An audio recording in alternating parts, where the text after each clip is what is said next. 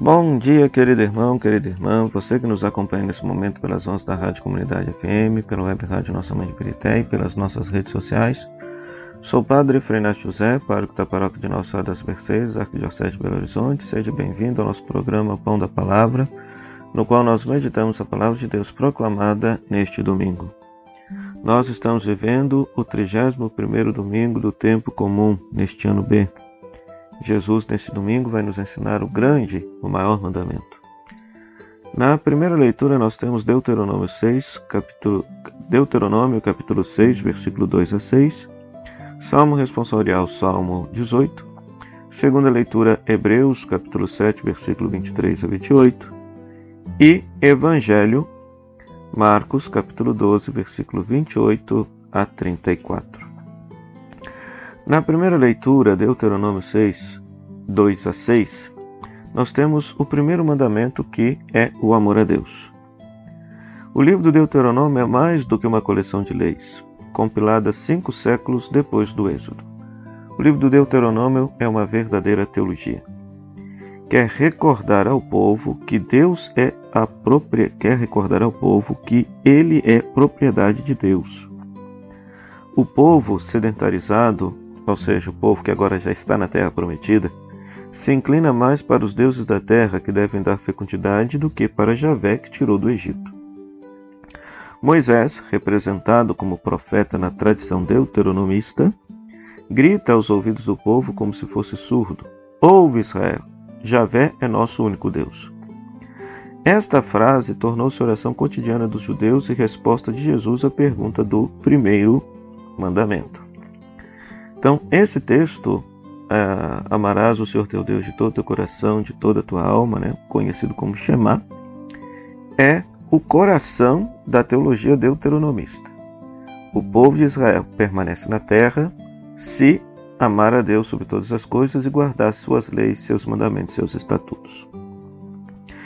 Em paralelo a esta primeira leitura, nós temos o Evangelho, Marcos capítulo 12, versículo 28b a 34, que vai também mostrar o primeiro mandamento, mas aliado a um segundo, igual ao primeiro mandamento: amar a Deus e ao próximo.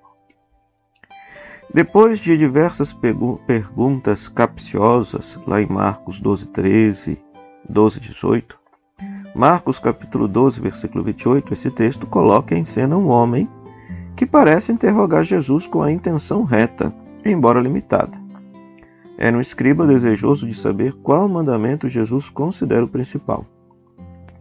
Jesus responde com a primeira frase do Shema Israel: Ouve Israel.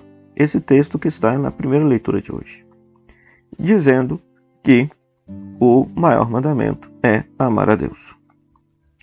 Ora, todo judeu sabia disso. Era sua oração cotidiana, se rezava ao chamar três vezes ao dia. Mas entre saber e viver há uma grande diferença. Jesus acrescenta, porém, um segundo mandamento.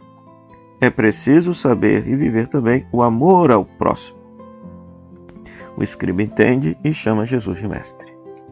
É interessante que, para além daquilo que está no relato do Evangelho, partindo um pouquinho para a teologia cristã, uma vez que nós acreditamos que Deus se fez carne, Deus fez pessoa humana, então é, é válido dizer que para a fé cristã católica não existe amor a Deus dissociado do amor ao próximo. Ama-se a Deus amando o próximo. Por quê? Porque Deus se fez pessoa humana e cada pessoa humana é o lugar teológico por excelência no qual nós devemos amar e adorar a Deus. Então, no trato com outro, no cuidado com outro, na responsabilidade para com outro, de um modo muito especial para com aquele outro pobre, doente, menos favorecido, estes são, vamos dizer assim, o cuidado, o amor e o serviço a estes, conforme nós veremos, por exemplo, em Mateus capítulo 25, versículo 30 a 46, é o lugar de adoração, de serviço, de culto verdadeiro a Deus a ética, o cuidado, o amor, a paz. Né? Então é uma ilusão nós achamos que existe a possibilidade de amar a Deus sem amar o próximo. Isso não existe. Por quê? Porque Deus se fez pessoa humana e, portanto, toda pessoa humana é, de certa maneira, um locus teológico, um lugar misterioso no qual se adora e se serve a Deus. Já na segunda leitura, nós temos Hebreus capítulo 23, cap Hebreus capítulo 7, versículo 23 a 28. E esse texto nos mostra Cristo como perfeição e plenitude do sacerdócio. Né? O sacerdócio de Cristo supera o sacerdócio levítico, que é o sacerdócio do templo, por ser Jesus sacerdote não na ordem de Abraão, mas de Melquisedeque, que é anterior e, além disso, de origem misteriosa. É interessante que, para o povo de Israel, é, os sacerdotes todos tinham que ser, por exemplo, da tribo de Levi, a tribo dos levitas, que aparece lá no livro do Êxodo, né? É, da, da tribo de Levi que vai vir todo, de certa maneira, todo o sacerdócio em Israel. Entretanto, o autor de Hebreus fala que Jesus é da ordem de segundo Melquisedeque, né? ou seja, um sacerdócio que é anterior ao sacerdócio de Levi. Um sacerdócio que é anterior, inclusive, a Abraão. Por quê? Porque, segundo a tradição judaica, toda, todo Israel, todas as tribos de Israel vêm de um único pai, Abraão.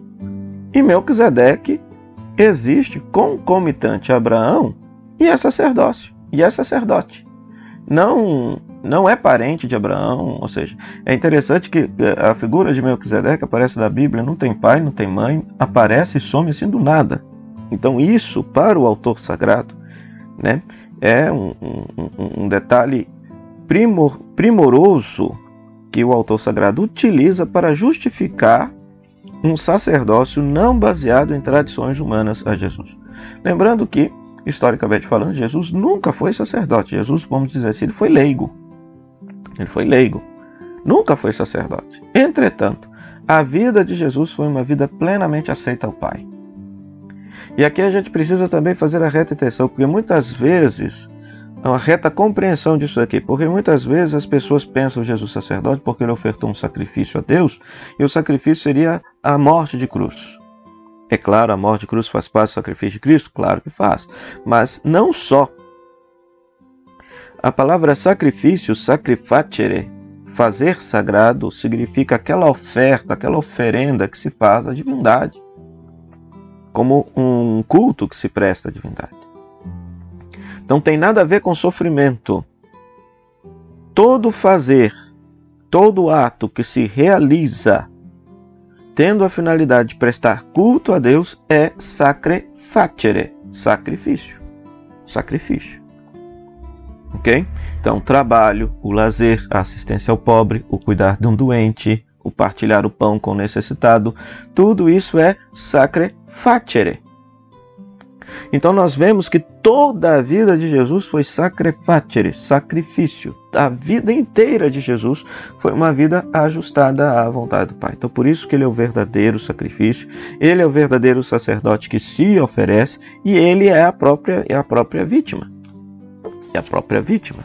Porque, por quê? Porque a vida de Jesus como um todo foi uma oferenda agradável ao Pai do céu. Né? Então Jesus é sacerdote não por geração, mas pela palavra de Deus que é eterna, como é o sacerdócio de Jesus. Por ele, Deus criou a ordem salvífica definitiva. Doravante, Jesus é o único mediador, pontífice. Uma palavra belíssima. Ou seja, Jesus é a única ponte, para ser claro aqui, partindo do, do, viés cristão, da tradição cristã, Jesus é a única ponte entre a humanidade e Deus, entre Deus e a humanidade. Pontífice, mediador. Então, este texto e os versículos 26 e 28 desse texto, capítulo 7, é uma recapitulação da obra salvífica de Cristo o sumo sacerdote completamente adequado ao plano de Deus e às necessidades dos homens.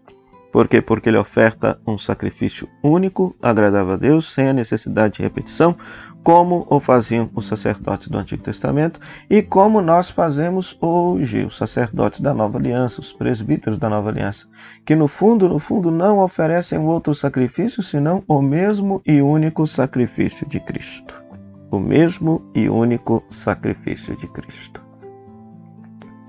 Então, portanto, meu querido irmão, querida irmã, Que nós, ao participarmos de cada Santa Missa, possamos unir a nossa vida à vida de Cristo para sermos nele uma oferta agradável ao Pai do céu. Para isso, querido irmão, querida irmã, oremos. Ó Deus de poder e misericórdia, que concedeis a vossos filhos e filhas a graça de vos servir como devem, fazei que corramos livremente ao encontro das vossas promessas. Por Cristo nosso Senhor. Amém. O Senhor esteja convosco, Ele está no meio de nós, que a bênção de Deus Todo-Poderoso, Ele que é Pai, Filho e Espírito Santo, desça sobre vós, permaneça para sempre. Amém. Meu muito obrigado à Rádio Comunidade FM, que nos cede esse espaço para evangelizar, à Web Rádio Nossa Mãe de Birité, que nos cede esse espaço para evangelizar, e a você que nos acompanha nessas nossas redes sociais. Se você gostou desse conteúdo, você possa curtir, deixar o seu like, se inscrever no canal se você ainda não é inscrito e compartilhar com todos aqueles que gostam de meditar, escutar e aprender a Santa Palavra de Deus. Que Deus te abençoe hoje e sempre, meu irmão e minha irmã. Até o próximo final de semana, se Deus quiser. Tchau, tchau.